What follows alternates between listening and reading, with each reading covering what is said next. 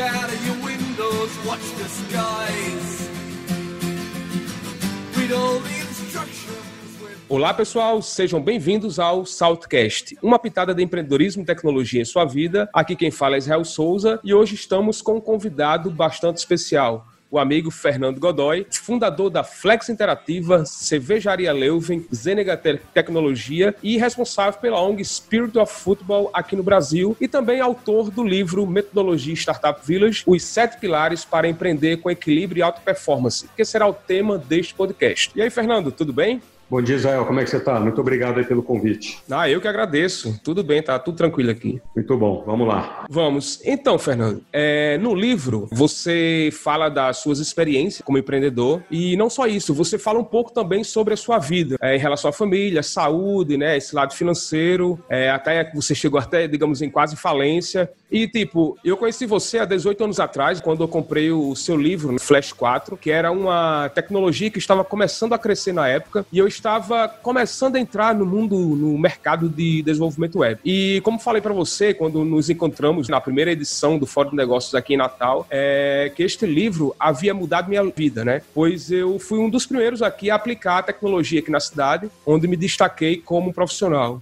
Até então, eu era apenas um estagiário no Instituto Federal aqui da cidade, é, onde eu estudava, e eu ganhava 60 reais por mês, e foi exatamente no meu primeiro salário onde eu comprei esse livro, o, o Flash 4. E tipo, o, o que livro, mais me... O, o, livro era tão caro assim, Israel, na época? Era, é, pelo menos aqui na cidade era, porque a gente só tinha uma livraria, inclusive até é, acabou, infelizmente, essa livraria aqui, e realmente os livros aqui eram muito caros, entendeu? Entendi. E foi exatamente todo o meu salário, né? Mas foi bacana, porque eu lembro até hoje, como fosse hoje, não sábado, é, eu tinha saído para comprar esse livro. Achei bacana porque ele tinha, ele era feito, na verdade, todo, todo com papel cochê, né? E isso era para mim era novidade. Todos os livros na época eram papel comum, né? E o seu era papel cochê. E foi uma das coisas que chamou atenção. Além disso, o havia um CDzinho na capa, um CD Sim, onde um tinha CD é multimídia. Isso, uma mídia de CD-ROM tem os exercícios, né? Os exemplos de tecnologia. E a segunda coisa que me chamou atenção foi o nome de sua empresa na época. No caso, a iPhone Vision. Escrevia Correto. ali é e 4 Vision. E, 4 tipo, é i4 Vision. Isso. E eu, eu achava esse nome magnífico, muito criativo. Inclusive, cheguei até a usar, digamos, o 4 lá, o For, em alguns projetos meus na época. E, mas minha pergunta é a seguinte: como você foi parar nos Estados Unidos e criar esta empresa? Bom, uh, eu sempre tive o sonho, como muitos brasileiros aí, de ser jogador de futebol e eu já tinha tentado a sorte aqui no Brasil. Aí eu acabei entrando na faculdade e fiz engenharia na Unesp. Então esse sonho que estava, eu joguei, treinei no clube de campo, depois no 15 de Piracicaba, estava treinando no Guarani quando eu passei na faculdade. Uhum. Esse sonho foi, não vou dizer que foi interrompido, né? Eu fiz uma pausa. Aí entre continuar jogando e estudar, meu pai falou, vai estudar. Eu fiz o Nesp, continuei jogando pela faculdade. Só que assim que eu me formei, eu tentei de novo voltar ao profissional. Eu voltei para o 15. Aí foi uma época que na época era TAM. Eles assumiram lá com um mês de treinamento ali. E era difícil, né? Porque eu já estava numa idade, vamos dizer assim, avançada para retomar. Né? Eu estava com 22 anos, né? Parece absurdo, mas é. Nossa!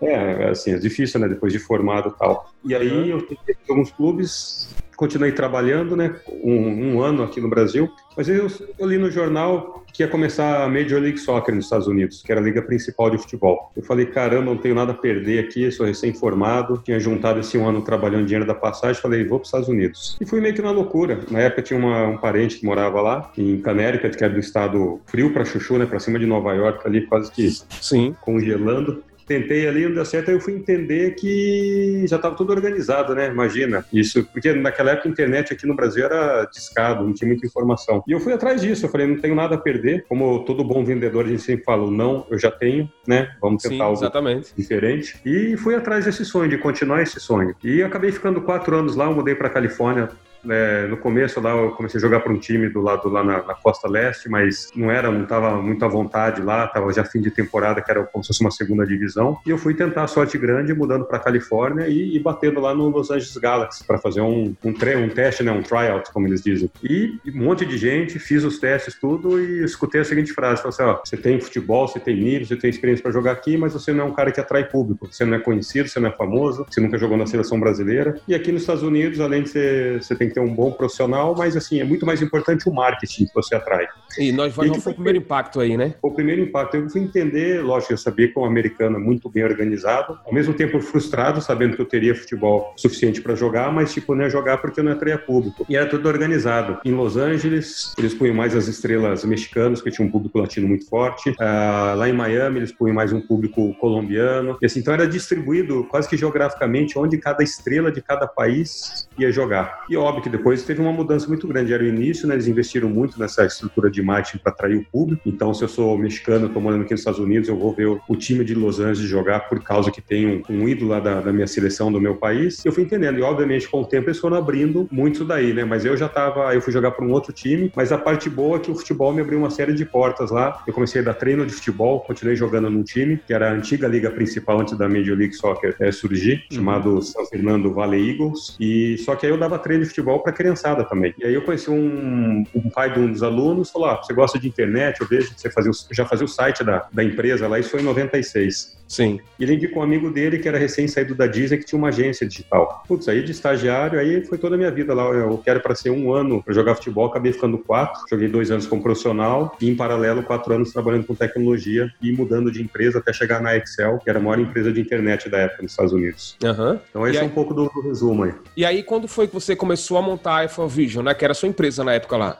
Exato. Eu trabalhava para Excel e eu era programador, depois eu virei gerente de projetos. E a Excel era uma empresa muito grande, ela tinha escritório nos Estados Unidos inteiro, na Europa e abrindo no Japão, e só pegavam contas muito grandes. E aí o gerente comercial, na época, que trabalhava junto comigo, ele falou, pô, Fernando, a gente está perdendo os projetos que eram projetos bons, né?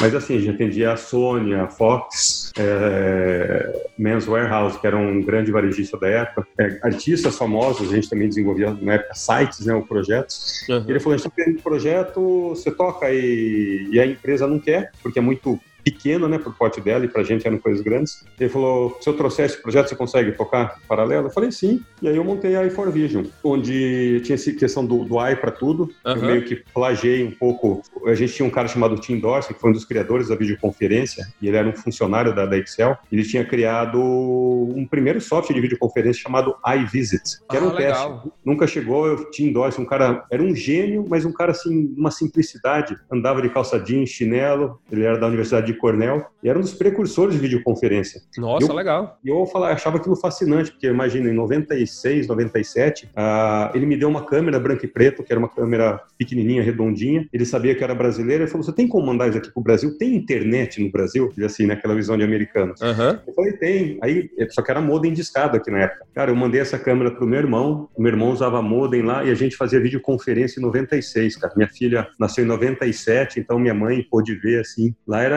era algo assim surpreendente. E aí eu gostei do, da questão do WIDE, que já era esse precursor de interatividade, né? A palavra I, né? Uhum. WIDE. E de eu também, né? Assim, de pessoal. É, né? tinha um pouco disso, né? Mas aí, como eu já tinha, eu chamei mais três pessoas, aí ficou fora, mas era tipo interatividade com visão, ou esse I mesmo de, de integração. É, já tinha um pouco do, de, ser, de querer fazer alguma coisa mais visionária, né? Não fazer o que todo mundo estava fazendo. Uhum. E eu não tinha com quem conversar aqui no Brasil. Eu lembro que em 96 eu tinha e-mail já, eu não tinha para quem mandar e-mail e-mail aqui, né? Era muito poucas pessoas. É, aí eu tinha que explicar pro meu irmão, ou para todo mundo, né? O que, que era e-mail, né? Sabe? Era, parecia uma coisa tão, tão distante. Então foi uma experiência incrível, porque lá realmente é, a Excel era tava numa vanguarda, assim, estava muito à frente das outras empresas. Pra ter uma ideia, eu fui responsável do projeto da Realport. O Realport foi o primeiro tocador de MP3.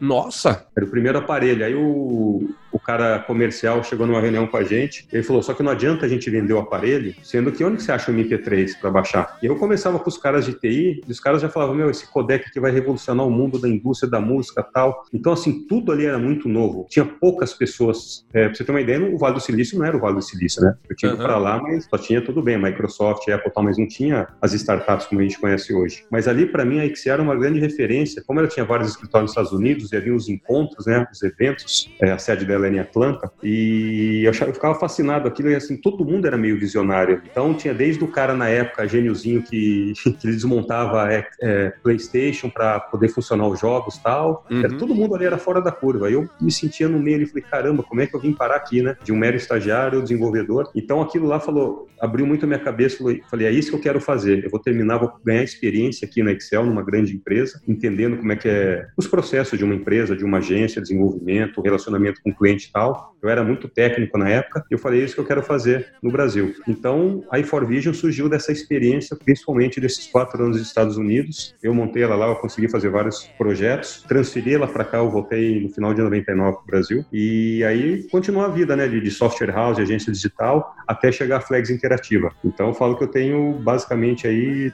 a gente passou mais de 20 anos já trabalhando com, com a parte digital. Ah, perfeito, perfeito. Então você sai do Brasil com o sonho de ser jogador de futebol e se torna um grande empresário, né? Pegando toda essa, Sim, essa grande, vibe. Não digo, cara. Eu sou um empreendedor como todos nós aí, né?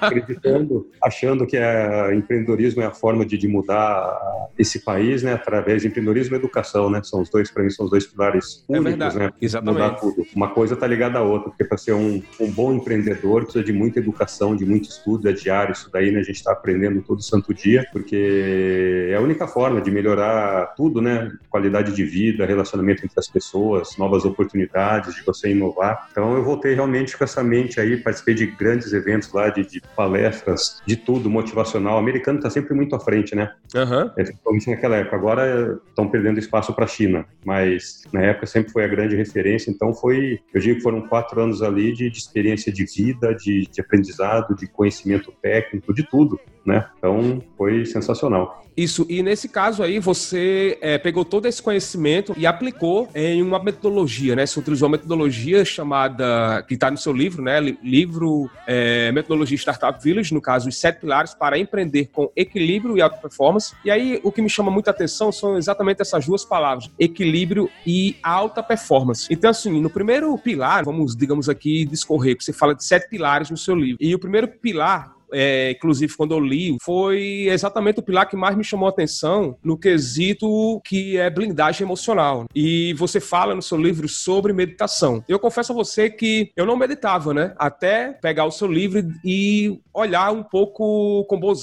com bons olhos, no caso, essa questão de meditação. Então, um dia resolvi, depois de ler seu livro, rapaz, eu vou botar isso em prática e ver no que dá. Eu achava místico demais essa questão de meditação e fui aplicar. E aí eu fui pesquisar e entender mais, né, que a meditação traz você para o 100 para a vida, para o presente. Realmente, eu como programador, ou a gente como trabalha com tecnologia, ou a gente a gente tá com a mente muito lá no futuro e às vezes é bom dar uma parada e ficar um pouco no presente. Mas me fala aí um pouco mais sobre como é essa, como é essa questão da blindagem emocional que você fala no livro. Não, perfeito. Acho que a blindagem é, é a base de tudo e a meditação vem. Eu também não era adepto na época lá quando estava nos Estados Unidos. Eu fui entender muito essa minha ansiedade, como você falou, né? a gente sempre pensando no futuro, amanhã, como é que vai ser lá na frente e tal, eu sempre fui uma pessoa muito ansiosa. Eu encontrei na meditação esse equilíbrio, né? De trazer você para o centro, de você realmente querer viver o presente. É, tem uma frase muito comum que a gente fala, né? As pessoas ficam esperando sempre o, o final, o futuro lá, né? A hora que chegar o final da jornada, acabou. O mais é. interessante é ter prazer ao longo da jornada. E ao longo da jornada é hoje, é o presente, é o dia a dia. É nisso que você tem que estar motivado, entender, é, estar tá animado com isso daí. E a meditação, fui fazendo, é uma coisa que é a longo prazo. É, eu falo que às vezes é igual natação, né? As pessoas querem começar a meditar hoje e achar que amanhã vai virar zen. Não é isso daí. Você vai, né, como tudo, toda, a gente é muito imediatista, infelizmente. Então é um negócio que vem a longo prazo, você tem que fazer, é, se possível, todo dia. É preferível você fazer como eu faço. Eu faço todo dia 10 minutos, 15 minutos. Às vezes no final de semana, tem vezes que eu faço meia hora, uma hora, né? Mas assim, eu não deixo de fazer. Faço isso. todo. Então é melhor você fazer todo dia 10 minutos do que uma vez por semana, uma vez por mês, duas horas. Primeiro que você não vai conseguir, ninguém consegue do nada tipo, meditar duas horas. Uhum. Não vai. Então é um condicionamento que você tem, é uma disciplina que você tem que ir adquirindo. E assim, você vai ao longo do tempo. Eu sempre fui uma pessoa, como falei, ansiosa, às vezes ficava nervoso, bravo, jogava futebol, brigava com todo mundo, né? Era um cara explosivo. Uhum. Mas nem parece, né? Hoje em dia nem parece, né? É. E, então, exato, você vai mudando, lógico que você vai amadurecendo também, né? Você, a gente tem aquele ímpeto de jovem, não que eu não acho que não seja jovem, jovem tá na cabeça, né? Eu me uhum. sinto jovem aqui, mas o corpo começa a dar sinais de, de cansaço. E a meditação ajuda muito isso daí, de você realmente estar centrado, tranquilo, entendeu? De encarar o dia a dia. E aí não tem o correto, fazer, ah, faz de manhã, faz à tarde, faz à noite, cada um vai encontrar o seu melhor momento. Para mim funciona muito bem de manhã. E isso daí, como eu falei, você passa a ser um cara mais centrado, mais atento, né? Aquela questão de atenção plena. Então, você começa a ficar menos irritado, você vai levando a vida, a vida fica mais leve. E as uhum. pessoas só vão entender isso daí quem realmente pratica e ao longo do tempo. Não adianta falar, eu meditei dois, três dias, não senti nada. Não vai sentir mesmo, né? Você até sente, porque o fato de você respirar, você prestar atenção, naturalmente você vai prestando atenção no seu corpo, o que está acontecendo, é, se está doendo, se está latejando a cabeça, o que for, assim, você naturalmente você vai se entendendo. Então, você entende que seu corpo também está é, é, muito tenso, né? E você começa a aliviar também conscientemente, né? Porque às vezes você está com o corpo tenso, inconsciente, não sabe o que é, às vezes está com a, sei lá, com a, a a testa franzindo, mas isso é só é. mesmo os seus músculos lá sendo tensionados, de certa forma. Eu, eu costumo meditar logo após o almoço, né? De barriga cheia, e aí 15 minutos também. E meio que eu tenho, tô sendo uma espécie de evangelista também na parte de meditação, né? Alguns amigos, né, eu tenho indicado, e eles já até estão me dando feedback dizendo que tem melhorado também a sua vida com relação à meditação. Ah, que bacana. E esse para mim é o grande pilar da blindagem, mas aí vem, vem, os complementos, né? E principalmente de você se afastar de tudo que é negativo. Né? Isso. E negativo mesmo, desde as notícias que você vê no jornal, na TV, pessoas tóxicas que infelizmente Nossa, não fazem tá, ter tá... muito ainda para evoluir, né? É, e no Brasil tá muito pesado essas brigas políticas, né? Cada um com defendendo Exato. seu político favorito, isso tem... é, essa polarização não leva a nada. Já já era difícil, agora realmente você tem razão, intensificou, né, por questões políticas, mas mesmo assim, você tem, desde aquele cara no trabalho chega para você, você vem com uma ideia nova, o cara ah, daí não vai dar certo. É, é verdade. Então, assim, pessoas negativas, infelizmente, tem aos montes, né? E porque vai desde questão de, de inveja, de má intenção, má índole, tem, tem de tudo. Isso. Mas o que a gente tem que fazer? A gente tem que se proteger. Não quer dizer que você vai ser um cara que vai ignorar as pessoas. Você tem que se blindar. Se blindar, essa aqui, você vai, de uma certa forma, você tem que filtrar o que você leva a sério ou não. Você ligar a televisão e só ver desastre, notícia ruim, não quer dizer que eu sou um cara indiferente, que eu não me preocupo com o que acontece é, no Oriente Médio, em guerra tal. Lógico que me preocupo. Mas, cara, se eu todo dia for ficar, nossa, meu Deus, coitado tal, você vai entrar em parafuso e não vai resolver nada. Você vai uhum. ficar mal. E a, a, gente sempre fala muito na questão, se você estiver bem com você mesmo, você já fez um grande serviço para a humanidade. Que é difícil você estar um cara 100% de bom humor, alegre e ajudando as pessoas. Primeiro você tem que se ajudar. E é esse que às vezes é o principal motivo. As pessoas querem ajudar os outros, mas ela não se ajuda, ela não está bem com ela. Então, o primeiro passo, que começa através da meditação, é, eu falo de evitar as pessoas tóxicas ou, ou, coisas negativas, e também muita leitura. Putz, você pegar uma biografia de um cara que, sabe, de uma carreira vencedora, superação de sucesso, isso é motivante. É, então, inspira, né? Onde exatamente esse tipo de conteúdo nos inspira a falar: caramba, eu quero chegar lá. E, e aí a grande diferença entre inveja e admiração. Volto é verdade, exatamente. As pessoas invejam as pessoas que têm sucesso, o seu vizinho, o cara do trabalho, que o cara trocou o carro, que o cara viajou, que o cara comprou a casa, que o cara conseguiu um emprego, uma promoção, que o negócio dele tá dando certo, meu não. A gente precisa parar com essa mania. É, eu tenho uma história para contar e contei pro Flávio Augusto isso daí. Ah, legal, conta. Em janeiro, e como eu joguei futebol nos Estados Unidos, sempre fui empreendedor e tal, e fiz muitos amigos lá, e tenho até hoje. E eu, quando eu voltei, né, em 99, eu falava, cara, um dia eu vou voltar para cá, ou mesmo no Brasil, mas aqui nos Estados Unidos eu ainda acredito, né, é, como um modelo de empreendedorismo é sensacional é, comparado ao Brasil, né, não tem a parte burocrática e todos os problemas daqui. Mas eu falei, quem sabe um dia eu sei que eu vou ficar velho, não vou mais conseguir jogar, mas eu vou ter um time de futebol. Mas trabalhar com jovens carentes, tudo, aí vem um pouco da ligação do, do Spirit, né? Uhum. E, mas enfim, eu falei, acho bacana, eu, eu imaginava na época sempre estar envolvido com futebol. E sempre, de uma certa forma, continuei. E aí, quando veio a história do, do, Flávio Augusto, quando ele comprou Orlando City, falei, que é cara, é lindo o primeiro estádio, lindo. É, e o primeiro, e tudo que ele fez, cara, e assim, o primeiro brasileiro, o primeiro estrangeiro a ser dono de uma liga americana, você não tinha isso na, é, em nenhuma outra liga, nem no beisebol, nem no futebol americano, nem no basquete, não, ele foi o primeiro cara. Eu falei, caramba, que sensacional. Um amigo, né, pseudo amigo, né, me ligou na hora, falando, nossa, Fernando, você deve estar tá morrendo de inveja. eu falei, cara, você tá louco? Muito pelo contrário, eu já admirava o Flávio, agora admiro mais ainda ainda, porque admiração é quando alguém vai lá, faz, acontece, te mostra o caminho, fala, cara, isso é possível. Então, quando é, se cara... eu conseguir, você também pode, né? Exato, porque qual é a diferença entre eu, você e o Flávio? Cara, é a força de vontade, o trabalho é querer fazer. E tudo é uma questão de tempo. Uh, então, acho que, que, isso daí é super importante as pessoas realmente trocarem, né? Eu não sei que não é uma tarefa fácil, mas parar de invejar e começar a admirar o sucesso das pessoas e falar, putz, esse cara mostrou que é possível, né? Para tudo. Tanto o cara quer ser um artista, quer ser um empreendedor tal. É isso daí, as pessoas mostrarem que tudo é possível e, e vamos admirar, aprender com elas e com os erros também, que todo mundo, óbvio, uhum. é, ninguém chega lá da noite pro dia, né? A gente só vê o sucesso das pessoas, a gente não vê por todos os problemas e as superações, os obstáculos que elas tiveram. Então, a hora que você começa a mudar essa mentalidade, você junta com a meditação, junta com a leitura, junto com a admiração, cara, você vive outra pessoa, fica uma pessoa mais leve, as coisas começam a funcionar. É um caminho natural. É, o universo, ele agora conspira a favor, né? Exato, exato, cara. Exato. Fazer o bem só gera coisas boas. Exatamente. E assim, é, Fernando, você, a gente falou aqui da primeiro pilar, que no caso é a blindagem emocional, mas tipo, a mente ela não pode funcionar sem um corpo, não é isso? Que aí você fala no seu segundo pilar, que é o equilíbrio corporal. E aí, é, tocante nesse assunto, eu li um livro, né, de um autor chamado Nuno Cobra, é, que ele foi o preparador físico, né, do Ayrton Senna, do Rubinho Barrichello. Oi, A Semente da Vitória, sim. Nuno Cobra, o nome do autor. Eu li, acredito que foi em 2006, por aí. 2006 ou 2008, não, não recordo. Faz, faz alguns anos. É, então ele foi o preparador físico de Ayrton Senna, de Rubinho Barrichello, do finlandês Mika Häkkinen e até do ex-presidente do Lula, né? É, e aí uma das coisas que me chamou a atenção no livro também foi exatamente essa questão do equilíbrio corporal e que o próprio Ayrton Senna atribuía 90% de sua conquista, né, por causa dos ensinamentos do Nuno, né? É, que mente e corpo devem estar em equilíbrio equilíbrio. Eu, como desenvolvedor, né, programador, e como muitos outros programadores, temos, digamos, essa dificuldade de ter ânimo, né, de fazer exercícios físicos, né, de ter uma boa alimentação. E você sabe que a alimentação de programador é biscoito recheado e refrigerante, né? E, e confesso que por muitas noites, né, eu me sustentava com isso. E nos últimos anos, mudei muito dos meus hábitos, tenho feito exercícios físicos, como andar de bicicleta, caminhar. E o mais interessante disso é que é, com o meu rendimento tem aumentado muito parte de desenvolvimento, de desenvolvimento de código, né, na parte de programação. E aí o que eu queria saber é, me explica como é esse processo que ocorre, o, fa o fator mente e corpo e esse processo de equilíbrio. E como você aplica na sua vida. Não, perfeito. É, só voltando no livro do Nuno Cobra, eu também li foi um amigo meu que recomendou, que treinou com ele, falou: Meu, esse cara é um gênio sensacional, é fora da curva, olha esse livro aqui. Eu confesso que eu li esse livro em 90 e, sei lá, foi a primeira edição, faz muito tempo. Uhum. A capa era aquela branquinha, colorida? A capa sabe? branquinha, exatamente. É, eu levo esse livro também. É, e ele me deplantou uma semente, eu falei: Caramba, e como eu já jogava futebol, era atleta, aí, e dava aquela preguiça, às vezes, puta, de treinar tal, até de, de alimentar, e aquele livro sempre martelava na minha cabeça, né? Puta, olha o que esse cara falou.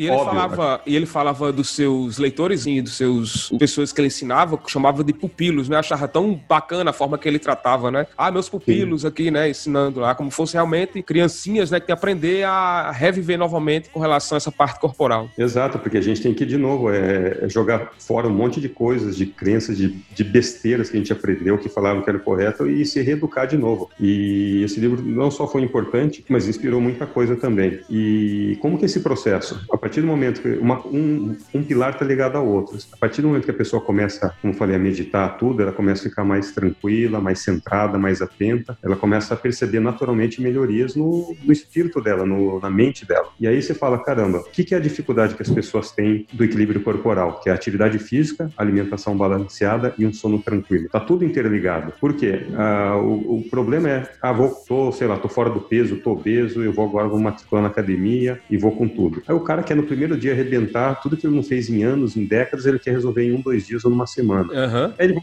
ah, não deu resultado, ele vai e para. Então, assim, as pessoas se cobram demais, é que da noite pro dia ela vai virar um cara com corpo perfeito, com condicionamento físico invejável, tudo vai mudar. E não é assim. Tudo, infelizmente, tudo na vida é a, longo, é médio e longo prazo. É muito mais uma questão de, de persistência, de hábito. A gente fala muito isso daí da, da resiliência do empreendedor, né? E da isso. persistência também. Para o equilíbrio corporal não é diferente. Então eu comecei a colocar algumas regras para mim. E tem até o porquê do livro se chamar Startup Village. Startup, porque é um sinônimo de inovação, e Village de nós, né? A gente não consegue nada sozinho. Uhum. Tem de pessoas envolvidas. E essa inovação não é inovação no Vale do Silício, é inovação desde a forma como eu respiro, tá aí a meditação, da alimento, da forma como eu trabalho, da forma como me relaciono com as pessoas. Então essa inovação, para mim, é melhoria contínua todo dia, que seja de pouquinho em pouquinho. Só assim vai dar certo. Se todo dia eu melhorar um pouco em tudo que eu faço, lá na frente, daqui a um, dois, três, cinco, dez anos, eu vou estar em outro patamar. E é isso que eu procuro colocar no livro. As pessoas têm que ter essa consciência. Então, se eu tomo refrigerante todo dia, não adianta você falar assim, agora não vou nunca mais tomar e cortar. Não vai dar certo. Você vai conseguir alguns dias e aí depois você vai falar, dane, se não tá resolvendo tal e vai. É, Cara, tem que ser gradativo, né? Tudo tem que ser gradativo. É doses quase que homeopáticas, né? Então, assim, o que que eu fiz? Eu cortei refrigerante durante a semana e no final de semana era a minha recompensa. Funcionou. Uhum. E chegou uma hora que eu, nem no fim de semana eu quero mais tomar. Por quê? Eu vi que não fazia. É, eu conseguia me livrar, vamos dizer assim, do refrigerante. Adoro, mas eu fico um bom tempo sem tomar, sem problema nenhum. Mas eu tive fazendo gradativamente. Adoro fritura. Comecei a cortar com fritura. Então, eu deixava meu primeiro objetivo, ó. Eu vou sofrer durante a semana, mas a partir de até sexta, sábado, domingo eu tenho minha recompensa. Depois eu tirei Entendi. da sexta e joguei só no sábado. E seu corpo vai acostumando. Até que chega uma hora que você fala, caramba, e não quer dizer que eu nunca mais vou comer fritura ou refrigerante ou doce. Eu adoro tudo isso daí. Mas assim, eventualmente, porque você começou a condicionar o seu corpo e a sua mente a entender que isso daí todo santo dia não faz bem. E a hora que você começa a praticar atividade física todo santo dia, é a mesma coisa. Nunca fiz exercício, não queira fazer uma maratona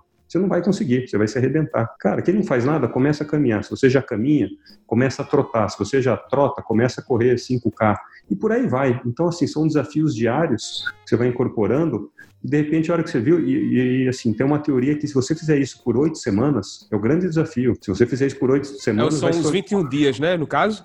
eu, eu, prolongo um pouco mais. Depende, varia muito, né? Uhum. Mas é óbvio que se você um negócio durante quatro semanas, fala, opa, você já está quase incorporando. Eu acho que se for para oito, você consolida. Ah, né? entendi. Um hábito que fica na sua memória depois, por mais que você pode desandar, como já aconteceu comigo, mas aconteceu porque eu machuquei o joelho, eu operei jogando futebol, rompi o ligamento. Uhum. E aí você quase tudo, né, cara? Você acaba meio que descontando descontando um pouco na comida, mas agora eu recupero rápido, que ficou já gravado na minha memória, que enquanto eu, eu mantive esses hábitos saudáveis, era uma fase boa minha, né? Eu tinha disposição para fazer um monte de coisa como eu continuo tendo. A gente pode sim ter as nossas recaídas, como posso ter as nossas recompensas no fim de semana. É importante ter isso daí, porque eu não recomendo para ninguém viver comendo alface a vida inteira, não é por aí, não adianta nada você radicalizar, mas assim, é pequenas melhorias contínuas todo dia. Como eu me alimento, começa, escolhe alguma coisa que você sabe que te faz mal, corta hoje, mantém as outras. E você vai retirando aos poucos. Então tudo é um processo de adaptação. O seu corpo vai adaptar para isso daí. É a mesma coisa na atividade física. Não saia correndo hoje para quem nunca correu, querer se matar. Você vai chegar morto, amanhã dolorido, você vai assim, nunca mais vou fazer isso daí, porque não foi algo natural, não foi algo é, que seu corpo foi aceitando. E o sono tranquilo é uma consequência desses três, tanto da meditação, da alimentação saudável e da atividade física. Cara, é importantíssimo as pessoas dormirem oito horas por dia. Oito horas. Tem gente, tem gente, que dorme quatro, tudo bem, ah, não durmo oito, vou dormir sete, mas tá de dentro, né, entre sete e oito horas. Agora, quem se vangloria que só dorme cinco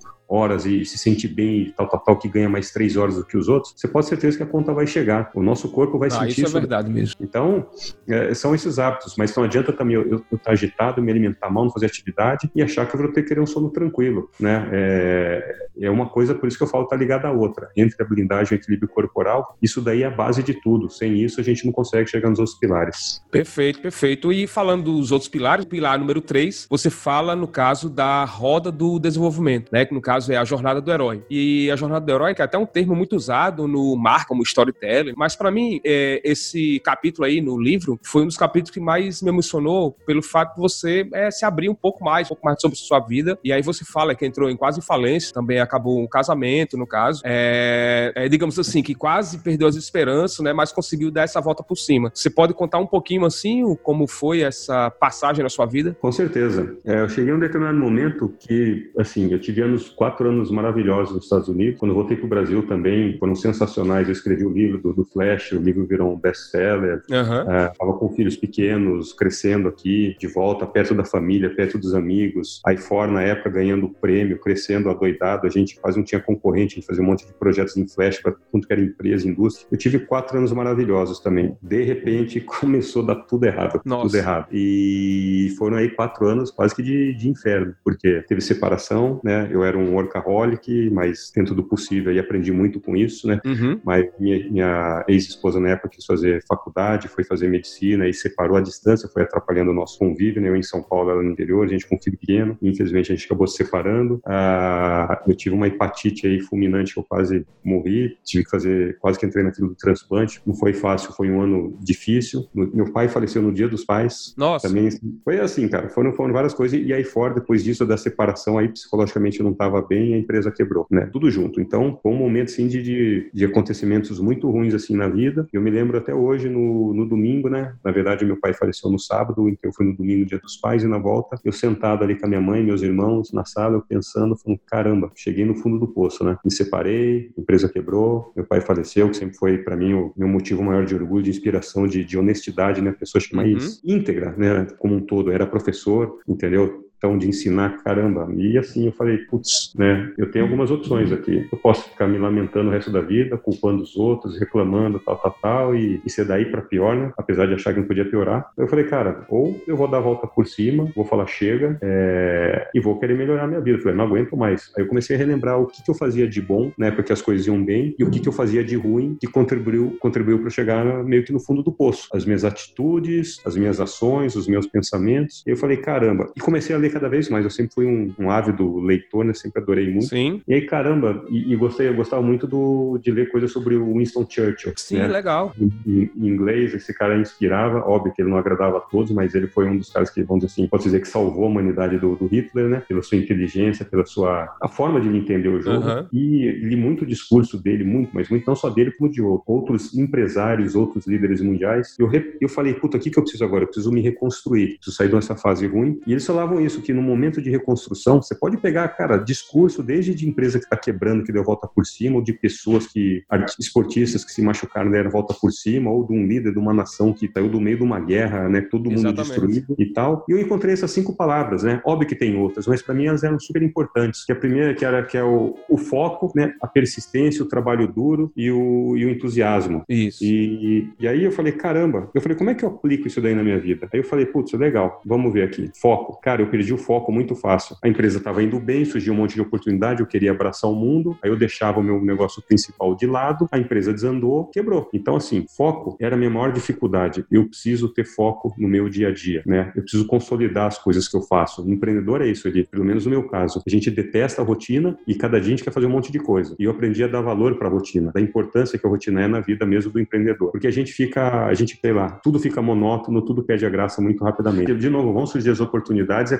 coisa mais fácil a gente desviar nossa atenção e achar que está perdendo essa segunda oportunidade ao mesmo tempo, entendeu? E aí, por isso que o foco foi fundamental. E, e sempre foi o meu maior problema. Eu falo da roda de desenvolvimento, eu vou chegar aqui na conclusão, vou passar pelos outros, mas vocês vão entender o, o raciocínio. Uhum. O segundo é o entusiasmo. E até eu conto a história do Robert Arre, do escocês, que era morador de rua e depois se transformou num jogador de futebol pela seleção. Tem uma Copa do Mundo de moradores de rua, mas eu sempre fui um cara entusiasmado com a vida, com tudo, e em algum momento eu perdi. Não é que eu perdi, ficou meio que de lado. Eu falei, caramba, né? Se eu não tiver entusiasmado com as coisas que eu faço, e eu fui entender que entusiasmo é você acreditar que você é capaz. Não é aquele entusiasmo falar, ô, oh, Israel, amanhã Aquela eu vou falsa felicidade, né? Aquele negócio é, no rosto direto. Ou, que dura um dia, um fim de semana. Não, fala, putz, ó, a gente é capaz de fazer tal coisa, Israel, vou montar um negócio que tal. A gente se entusiasma com isso daí. E o que, que é esse entusiasmo? É você acreditar que você é capaz. Estou entusiasmado com essa possibilidade, com esse novo emprego, com essa nova empresa, ou, com essa viagem, o que for. Então, eu falei assim, que coisa bacana. Então, assim, eu voltei a ter entusiasmo, eu falei, eu sempre fui capaz, eu passei por um momento que me perdi, um momento escuro, e agora eu falei, não, vou resgatar isso daí. Eu sou um cara que acredita, eu já mostrei para mim mesmo que eu, eu, tenho capacidade de fazer um monte de coisa. E aí eu... Exato. O que você falou é interessante, porque você mostra para você mesmo, não para os outros. É, é né? para você, você, tudo é para você, tudo é para você. Nada é para os outros, tudo é para você. Naturalmente, a sociedade vai te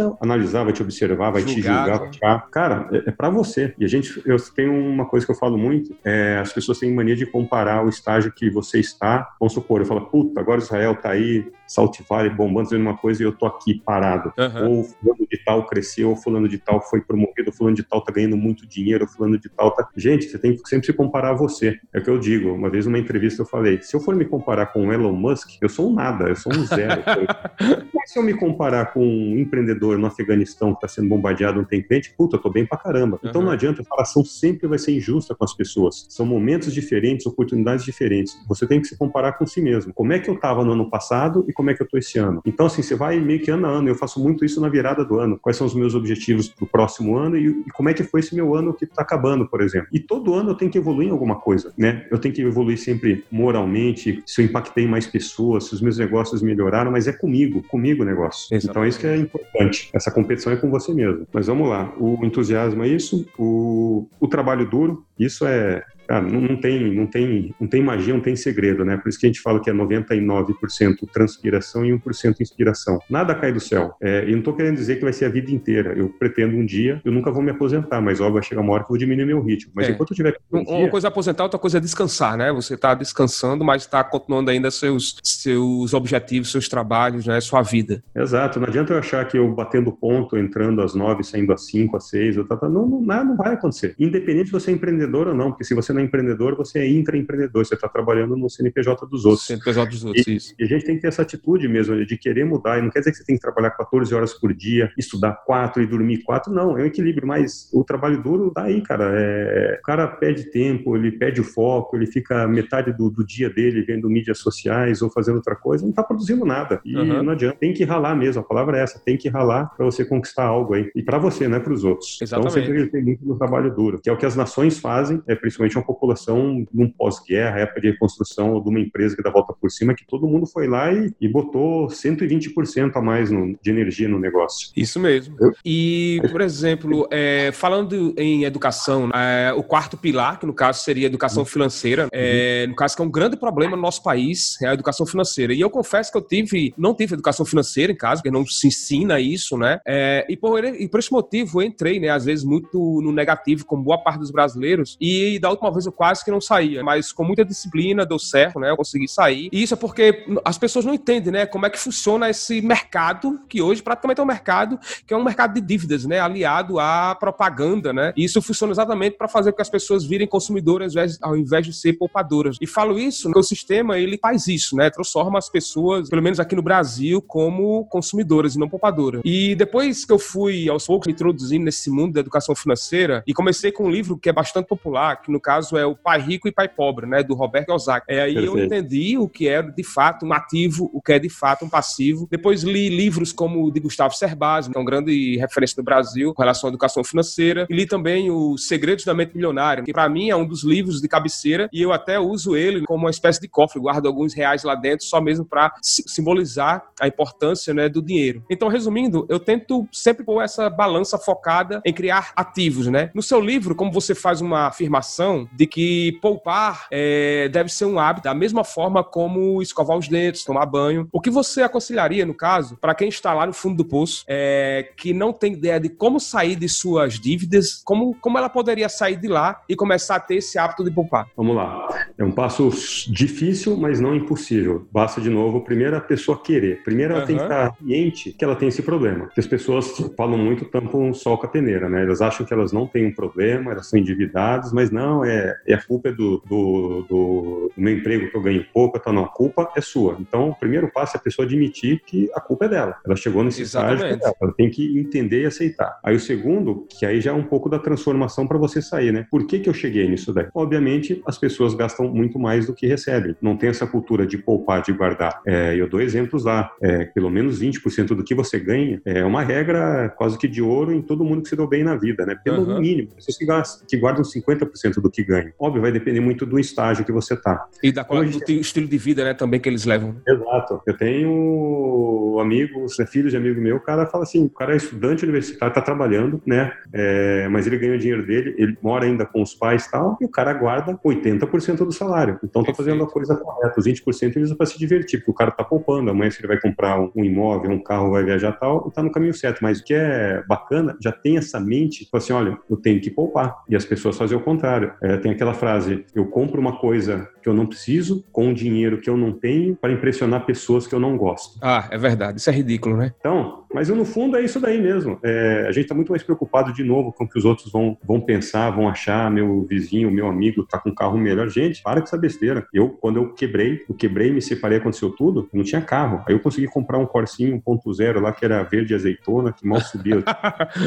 Dane-se, as pessoas. Uhum. Que alguém me. Primeiro que assim, quem era amigo mesmo ia entender a minha situação. Quem era amigo. Se alguém falasse, ah, esse cara aí ontem andava de tal, dane-se, nunca foi amigo e também não estava preocupado, quer dizer, É verdade. Eu estava preocupado comigo mesmo, eu falei assim, bom, hoje eu tenho uma receita X, vamos supor, é, vamos fazer uma conta redonda, até entrando de como as pessoas podem sair. Você tem que listar todos os seus gastos diários, né? Quanto você paga com, com moradia, quanto você gasta com transporte, quanto você gasta com alimentação, quanto você gasta com lazer. Você tem que se readequar isso daí. Então, para quem está morando e as pessoas acabam se endividando, financiando um imóvel que hoje não tem condição de é, morar. Verdade. Só então, porque gente, é o tal do sonho, né? O sonho brasileiro do teu imóvel. da casa própria, não, não tem essa, né? Hoje usa, é melhor você usar um Airbnb.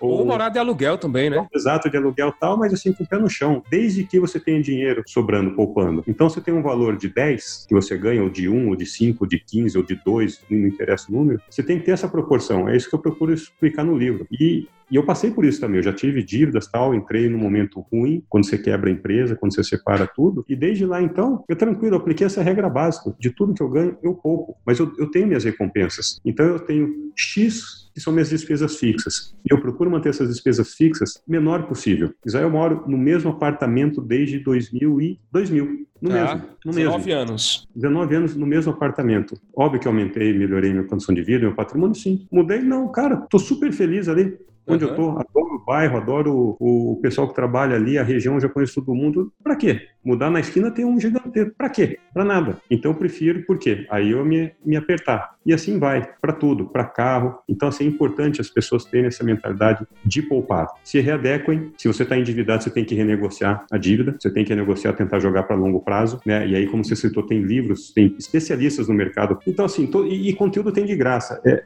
para todo, para qualquer problema, é, Israel, e para o pessoal que está nos escutando. Só vai depender de você querer resolver. Você reconhecer que você tem um problema e você está afim de resolver. Você está afim de se alimentar melhor, está afim de fazer atividade física, está afim de ter uma vida financeira. Você inverte as coisas, entendeu? Isso daí, de novo, é, é, questão de tempo. Então a gente abrir mão de algumas coisas, já que você mesmo tomou essas decisões e você, você se levou para o fundo do poço, então falou, pô, você vai passar um momento aí. É, não, e não digo de, de sofrência, de falar, putz, eu vou agora, eu tô ferrado, eu vou passar dois, três anos. Cara, se tiver que passar dois anos sem ter regalia, você tem que fazer isso daí entendeu? Mas faça uma coisa proporcional isso daí, mas toma uma decisão, toma uma atitude, reavalie seus gastos e se adeque à sua moradia, ao seu transporte, ao seu estilo de vida. Então é isso que as pessoas têm que fazer. Mas tenha em mente que você precisa poupar pelo menos 20% do que você ganha. Se a conta não fecha, você tem que se readequar a todos esses itens que eu te falei. E mais um ponto, só para ainda mais agora que eu, o, não só o brasileiro, nós seres humanos estamos vivendo mais, cara, se as pessoas não prestarem atenção, problemas de aposentadoria, a gente não sabe se a aposentadoria vai funcionar. Exatamente. É, tá essa guerra aí. Então, assim, vai empreender, monta o seu negócio, trabalhe em paralelo, gere uma renda é, que seja passiva. Se você tem alguma coisa que é muito bom, você vai dar aula particular de XYZ, não sei. Começa a gerar essa renda extra e começa a poupar. Tem gente que faz isso, ó. Tudo que eu recebo aqui do, do meu salário, do meu trabalho, eu guardo os 20%, mas eu ainda tenho uma renda extra que eu também poupo. Aí amanhã, sim, eu quero fazer uma viagem e tal, primeiro eu guardo. Eu não parcelo nada, eu compro tudo à vista. Uhum. Entendeu? Então, eu junto o dinheiro que eu quero comprar tal coisa para tudo e depois, na hora que eu tenho o dinheiro guardado, eu vou lá e compro, porque eu não, nunca vou saber o dia da manhã. Exatamente. A gente precisa ter um colchão. Se amanhã eu perder emprego, se quebrar minha empresa, não, você nunca sabe o que vai acontecer, por melhor que você acha que administra as coisas. Cara, você tem que ter um colchão de seis meses, um ano. As empresas fazem colchão às vezes de dois anos. Se tudo der errado, eu sobrevivo mais dois anos aqui. Então tem que ter esse colchão. É, quem é salariado, né, costuma, costuma se dizer que é interessante você ter pelo menos seis meses aí de um colchão Exato. aí para subir. Eu, eu aumento daí para um ano, cara. Tipo assim, um se ano, tudo né? der errado, eu tenho um ano para me organizar. Meus custos, por isso que é importante ter seus custos baixos também, entendeu? Porque aí você não está com aluguel alto, com qualquer parcela de qualquer coisa alta. Se der qualquer imprevisto, legal.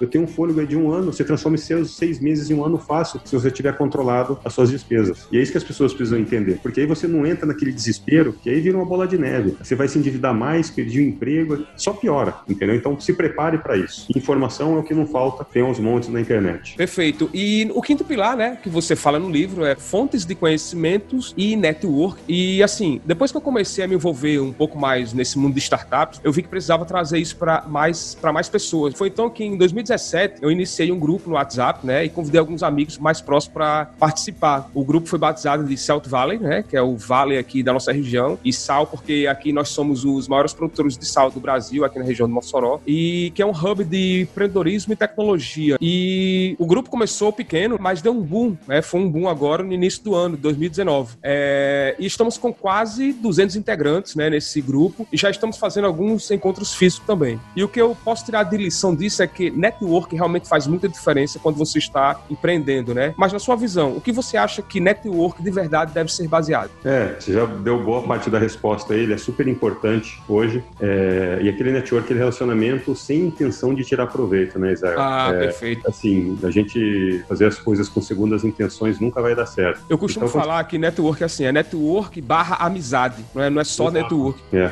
porque senão fica aquela coisa fria vai acontecer isso daí. Você vai no evento, você vai conhecer 100 pessoas, né? Você vai continuar se relacionando com 20, as outras 80. Passaram, mas fez parte que às vezes não era o momento, mas legal. É, a gente vai trocando experiências aí, eles vão ajudando, porque todo mundo tem problema. Então eu falo, putz, Israel, aconteceu isso aqui comigo no meu dia a dia, no meu trabalho, na minha empresa tal. Fala, ah, isso aqui eu posso resolver assim, assim, assado. Então essa troca de experiência vai gerando esse network, vai gerando essa amizade. E é gratificante é um... quando um outro, né, você, sei lá, resolve um problema do outro, ele vem agradecer, você dá aquele feedback positivo, você realmente faz, faz parte de um ecossistema. Né? E ecossistema eu consigo mentalizar como uma espécie de grande família nesse network aí. Exato. Aí vem a questão do, do livro, né, o Village, né, de, de uma vila, de, de pessoas, né? A gente, Isso. como falei, não consegue nada sozinho. E esse relacionamento você começa dentro da sua casa, família, expande para seus amigos, expande para o seu ambiente de trabalho e depois expande para esses eventos mesmo de, de network que você vai, tem aos montes hoje, super importante. E você faz networking via WhatsApp, tá, todo mundo participa de sei lá quantos grupos aí. É, e esse é o relacionamento, né? O cara tem uma dúvida, tem uma necessidade, ou tem uma ideia, ou precisa de ajuda tal. E as pessoas têm que ter esse conceito cada vez mais, né? De um ajudar o outro, trocando essa experiência. E é como você falou, é super gratificante. É, eu gosto muito de ajudar, sabe?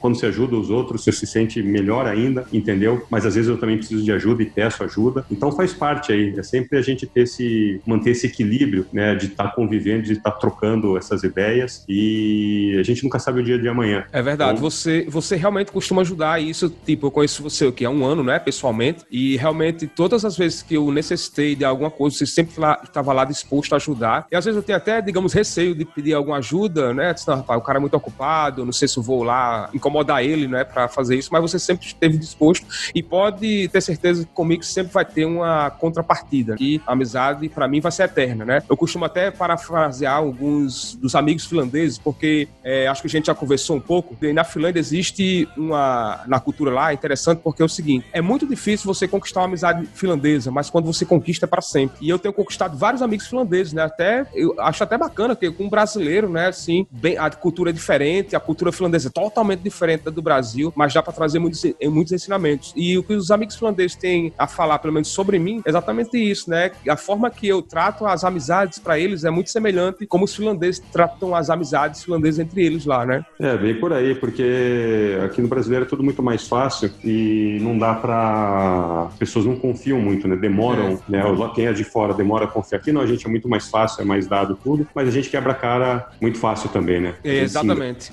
Então acho que é tudo pessoal lá, em termos de educação, obviamente, como sociedade, está bem mais evoluída, né? Escandinávia. Isso. Então, mas é um pouco de um processo que a gente espera chegar lá um dia. Então, Exatamente. E, e puxando esse assunto aqui para o próximo pilar, né? Que tem tudo a ver, é, que no caso é trabalho em equipe. No trabalho em equipe, no seu livro, você fala em especial da ONG que você encabeça, é o Spirit of Football, e que, ao meu ver, cuidar dessa ONG é também uma grande paixão sua, além de empreender. O que você poderia contar sobre é, como é o trabalho em equipe, fez uma grande diferença nessa ONG e como isso tem impactado vidas? É, o Spirit, quando eu fiz a viagem em 2014, foi ano da Copa, é, projeto existe na Inglaterra desde 2002, depois em 2006 começou na Alemanha e agora aqui no Brasil. O que, que é o ponto dele? É realmente a gente usar o futebol como uma ferramenta de transformação social e educacional.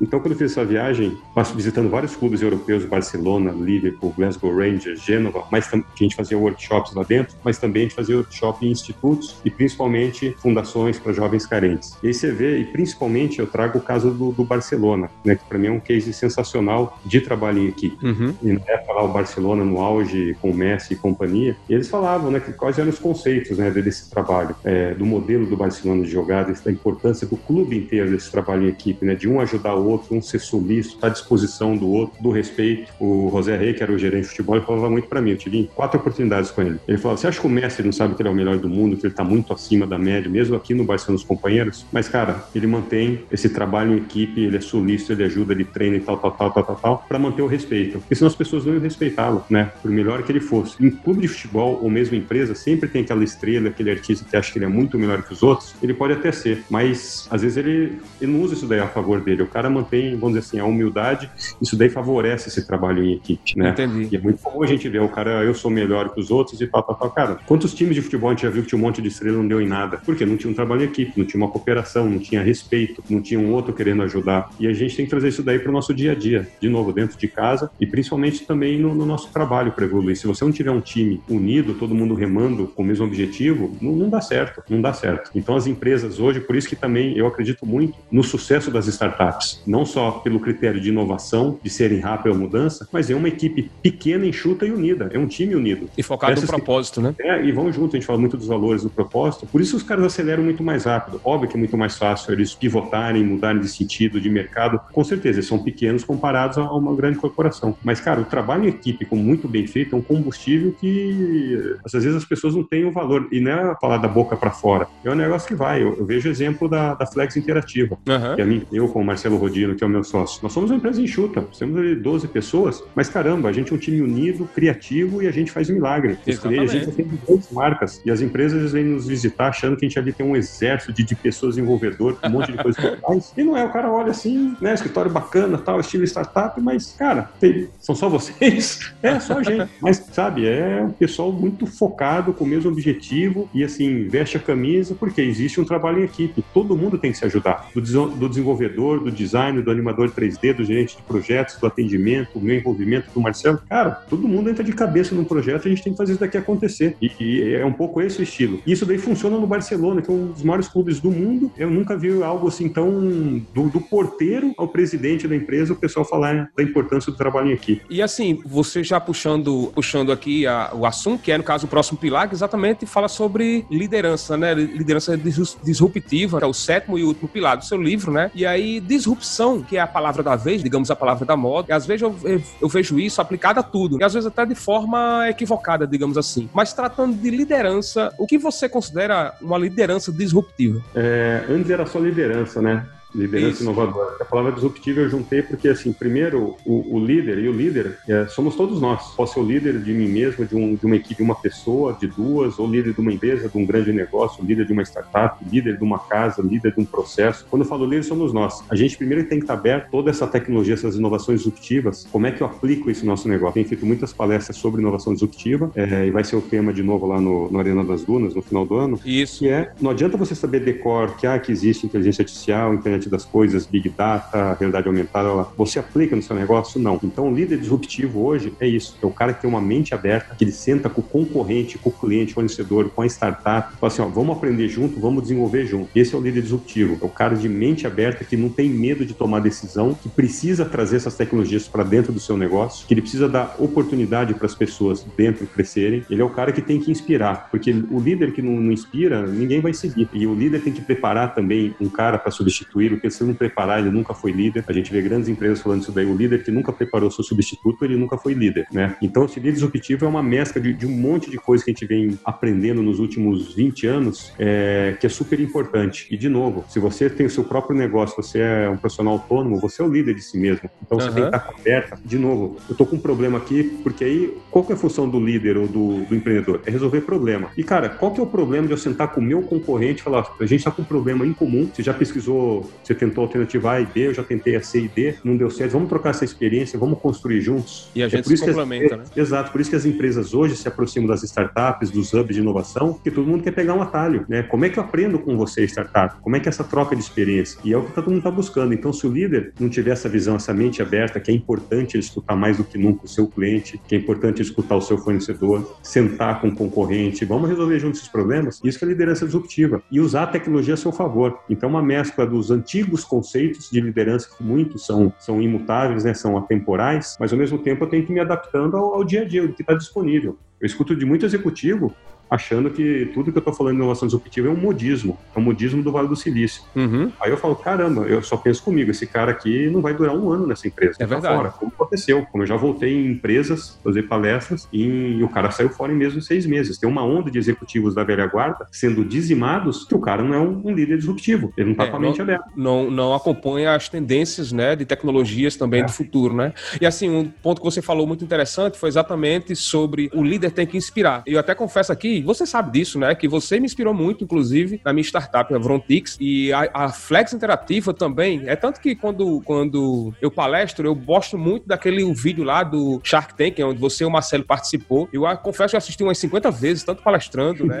e aqui em casa também. E a galera adora, entendeu? Assim, é, aqui no Nordeste as coisas andam um pouco devagar, né? Com relação à tecnologia, por exemplo, a gente tem que quebrar essa barreira ainda, tem que ensinar. Por isso que eu faço essas palestras sobre realidade virtual e aumentada, né? Que ainda é novo, né? As pessoas não entendem como é que pode ser aplicado. E, assim, me fala um pouco mais sobre a Flex Interativa, como foi esse negócio lá no Shark Tank, né? E o futuro das tecnologias. Eu já adianto aqui, no caso, inteligência artificial, blockchain e principalmente o 5G que está chegando aí. Não, perfeito. Ah, bom, a Flex, a gente sempre desenvolveu coisas inovadoras, a gente sempre quis fazer algo diferente do que ninguém estava fazendo, ninguém estava olhando, a gente sempre se arriscou muito nisso daí e graças a Deus essa forma tem dado certo. Quando a gente não se arriscou, a gente caiu numa mesmice, aí sim o nosso negócio ficou ameaçado. Uhum. Então, o conceito de inovação desde os Estados Unidos, né? Por isso que eu te comentei no início da nossa conversa, eu falei o aprendizado que foi ver, ver aquelas mentes brilhantes, falando, caramba, o termo né, pensar fora da caixa, né? Lá. Hoje é uma coisa muito batida, manjada. Então, a Flex sempre foi isso, a gente querer criar sempre experiências digitais novas. Nós somos produtores de conteúdo, só que a gente usa a tecnologia para dar o delivery, como canal de comunicação. Não importa se é um projeto de realidade aumentada, virtual, misto, ou sei lá o que vem pela frente. Aí. Mas a gente sempre vai querer estar nessa vanguarda de fazer coisas inovadoras, totalmente diferentes do que está todo mundo fazendo, sem medo de arriscar. A gente tem essa dificuldade num, num primeiro momento das empresas entenderem para que, que serve isso, mas a gente está aqui para mostrar exatamente que a gente acredita no nosso propósito de fazer coisas que realmente impactem as empresas e tenham um valor, né? Não adianta fazer por fazer uma animação gráfica, tudo tem um porquê. Uhum. Então esse é o dia da Flex, de a gente fala que a gente gosta de pular de paraquedas sem saber se está com paraquedas ou como é que abre, como é que funciona. A gente aceita qualquer desafio e, cara, e vamos que vamos, né? A gente gosta desse desafio e isso é super importante no, no dia a dia, né? Até da nossa equipe, de não fazer um projeto copy-paste, é tudo de igual, só troca o logo, muda, não. Cada projeto é novo, o desafio é diferente, então isso é Flex e a gente tem que estudar muito isso. Como você falou, a gente acredita muito a parte de inteligência artificial. A gente fechou, desenvolveu uma plataforma recentemente em parceria com a IBM, integrada com a realidade aumentada. Ah, muito Essa legal. É grande aposta aí, eu acho que a inteligência artificial é a base de tudo, ela passou a ser o core de qualquer negócio e as outras inovações são é, aditivos que você vai colocando, né? Blockchain, internet das coisas, realidade aumentada e virtual, é, big data e por aí vai. Então, eu acho que a inteligência artificial para todo mundo aí tem que estar tá atento. Você vai utilizar mais cedo ou mais tarde, ou você vai ser talvez o seu trabalho substituído por ela, né? É, então sim, tem que se alinhar, né, às tecnologias. É. E o Shark Tank foi uma forma também inovadora de a gente divulgar nosso serviço. Como a gente tinha dificuldade em, em explicar, as empresas não sabiam do que era realidade aumentada há cinco anos atrás, a gente já era pioneiro aqui no Brasil. Aí eu recebi um convite, a gente participou de um projeto lá da Fiesp, que também era network, né, que era o Acelera Startup. Uhum. A gente acabou classificando em segundo lugar num projeto aí de 6 mil projetos aí no Brasil. Aí o pessoal falou, pô, você tem que ir lá no Shark Tank e tal. E não era nosso negócio ir lá para eu, Fernando ou o Marcelo, a gente quer aparecer na TV. Longe disso, a gente nem queria ir. Aí eu falei, quer saber de uma coisa? Já que a gente é inovador, que tal usar essa vitrine como um grande demonstrativo de realidade aumentada, independente de você ter proposta ou não? Então a gente foi totalmente desencanado, despreocupado de, de ser até massacrado, metralhado lá, não receber nenhum aporte. Não era o nosso objetivo. Nosso objetivo era divulgar o trabalho de realidade aumentada. Cara, superou as expectativas, porque foi a primeira vez que a gente, que uma startup recebeu quatro propostas ao mesmo tempo. Ali. Foram, levaram, levou quatro aí, né? Quatro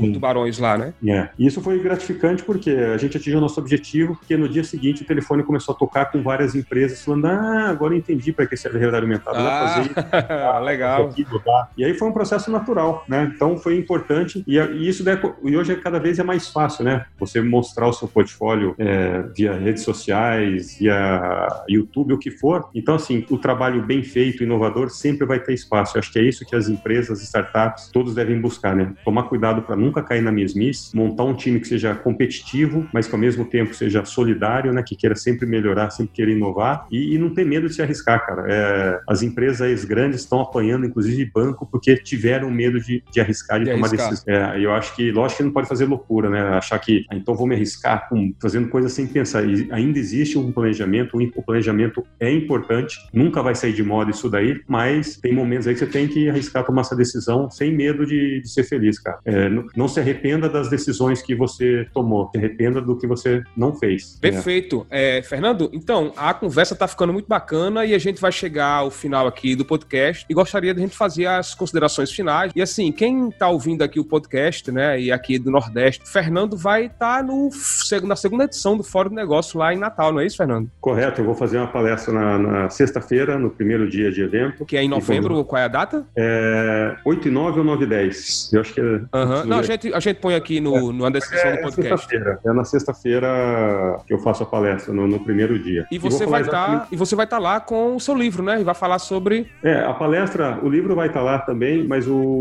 o tema da palestra é exatamente isso daí. Eu vou falar sobre inovações disruptivas, conceitos, ah, cases e impactos. Então, vou mostrar vários cases, principalmente aí da, da Flex Interativa. Eu vou falar sobre inovação. O crowdfunding da cervejaria Leuven é um grande case de, de inovação também. Uhum. E vou falar principalmente os impactos, que é um pouco do que a gente discutiu aqui, né? Como é que todas essas tecnologias estão impactando o seu trabalho, o meu dia a dia, o futuro, a minha empresa. Vou falar muito de 5G, que eu tenho uma empresa de telefone envolvida com isso daí. Só para ter um desfecho aqui, os próximos cinco anos vão ser totalmente revolucionários, muito mais rápido, muito mais coisa do que foi os últimos 15, 20. Então, assim, as pessoas precisam estar antenadas, assim, o que vai surgir de oportunidade através do 5G não está no gibi. Então, é um momento realmente a gente estudar muito e estar tá pronto para empreender. E eu já quero deixar um convite aqui, porque, assim, eu adoraria também fazer um podcast, você contando esses assuntos aí, aqui para o Bom, Legal, a gente marca, com certeza. A gente marca um, um segundo papo aí, com o maior prazer. Uhum. E para o pessoal do Nordeste que nos escuta, cara, é, acho que empreendedorismo é para todo mundo. Todo mundo tem acesso, todo mundo pode ser empreendedor ou intraempreendedor. Tem grandes mentes brilhantes que saem aí. O Silvio Meira é um cara que eu sou fã dele, né? É um cara que é futurista, que pensa muito à frente lá do, do Porto Digital e tem N outros que eu poderia citar aqui. Mas acho que, de novo, não importa se você está no Nordeste, você está em São Paulo, você está na Ucrânia, você está na Austrália, é, tudo que a gente conversou aqui vai depender só de você, cara. De você sair da sua dívida, de você querer empreender, de você melhorar sua performance, de você querer meditar. Eu acho que é um conjunto de, de, de atitudes que só depende de cada um e empreender também é isso daí, só depende de você. Ah, e outra coisa, quem quiser também, né, seguir o Fernando, você tem um podcast, né, Fernando? Eu tenho um podcast chamado Inovação e Liderança, está nas principais plataformas aí, é só digitar Inovação e Liderança que, que aparece. Tem o site também de inovação e liderança.com.br, minhas mídias sociais fgodoy10, tanto Instagram quanto Facebook, Godoy com Y, LinkedIn também. É isso aí, eu, eu, procuro, eu gosto muito do podcast porque eu aprendo muito, como falei, todo dia. Eu acabei de colocar o Vida de Empreendedor, foi o programa. Ah, eu, eu fiz uma maratona, isso ficou muito legal também, tanto os vídeos quanto o podcast. Bacana. E eu converti tudo e subi no podcast também, só falta subir o do João Kepler, que eu comecei a subir um por dia, hoje é o dia de subir o do João Kepler, uhum. e adoro os comentários, as mensagens que as pessoas mandam, né? Ideias, sugestões também. Então, fica aí disponível. Pode me seguir nas mídias sociais, mandar suas perguntas, é, sugestões. Eu procuro responder tudo aí ao longo da, da, semana, principalmente no fim de semana, que eu tiro domingo aí para colocar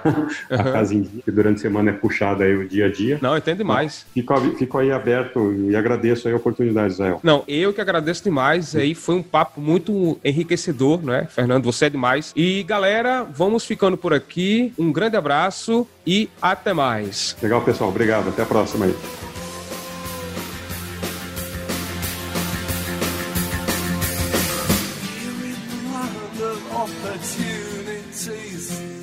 Ha! I watch us revel in our liberty.